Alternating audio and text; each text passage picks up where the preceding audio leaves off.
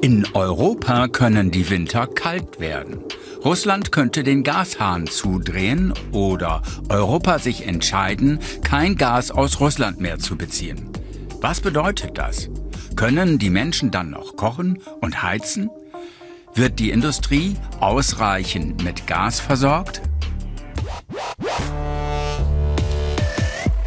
Eine wichtige Rolle spielen Erdgasspeicher, betrieben von Firmen wie VNG oder Uniper.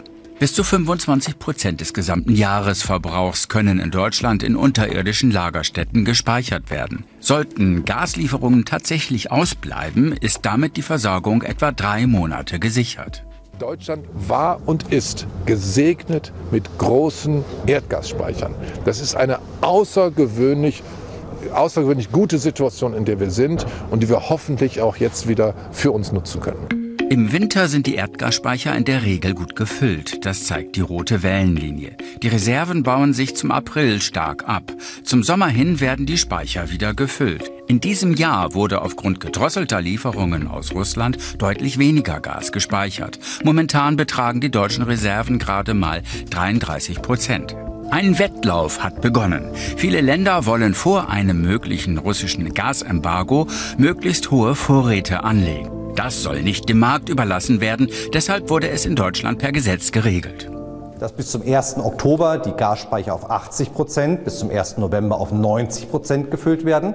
Das wird die Bundesnetzagentur monitoren und viele Akteure im Markt sind jetzt gerade dabei, die Voraussetzungen dafür zu schaffen, damit das Gesetz dann auch ab nächster Woche eingehalten werden kann.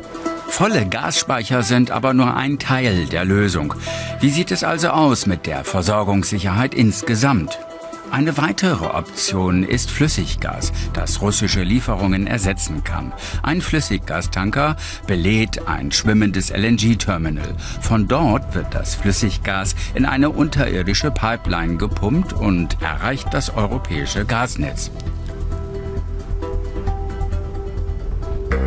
Die Flüssiggasterminals liegen überwiegend an den Küsten. In Deutschland wird gerade erst ein Flüssiggasterminal gebaut. Drei weitere sollen folgen. Die Länder Europas sind mit einem Gaspipeline-System verbunden. Sie können sich gegenseitig helfen und LNG sowie Gasreserven austauschen. Ein weiterer Vorteil, um von russischem Gas unabhängig zu werden.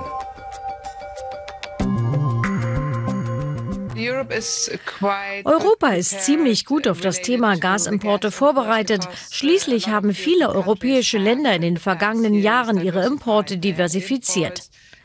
Insbesondere haben sie LNG-Terminals gebaut.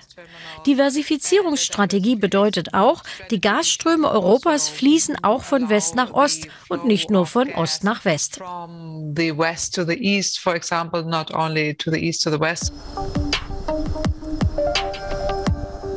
Deutschland und Europa sparen bereits und verbrauchen weniger russisches Gas als 2021. Um den Gasverbrauch weiter zu drosseln, müssen die Kohlekraftwerke hochgefahren werden. Trotzdem, Energie wird teurer für die Menschen und Betriebe. Welche Folgen hat das für die Wirtschaft? Unsere Szenarios besagen, es gibt schwere negative Auswirkungen auf die Wirtschaft insgesamt bei einem steilen Anstieg der Ölpreise und bei einem Gasmarkt mit Verknappungen.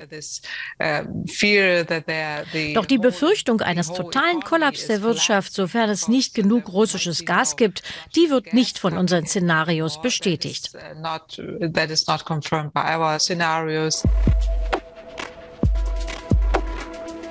Aber eines ist sicher, der nächste Winter wird für viele Menschen und Betriebe in Europa noch höhere Gaspreise mit sich bringen.